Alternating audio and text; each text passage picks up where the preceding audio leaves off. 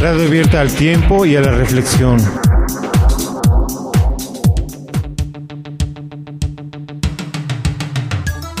Si hubiera algún tipo de juegos especiales para personas con experiencias psiquiátricas, ¿qué tipo de concursos, qué tipo de actividades creen que habría? Aunque tengamos un trastorno emocional, este, podemos realizar cualquier actividad que quisiéramos realizar y nos ponen en ejemplos ya también en las Olimpiadas Paraolímpicas. Yo propondría un deporte de bajo impacto como aerobics, pilates o la nueva modalidad que es una especie de aerobics que se combina con artes marciales. Yo creo que deportes fuertes así como luchas, atletismo. Serían juegos mentales y juegos de, pues, de atletismo, caminata, algo así. O juegos de mesa como el ajedrez. Yo pondría el deporte como el atletismo, el karate. Pues lo que hacemos mucho es caminar, algo así.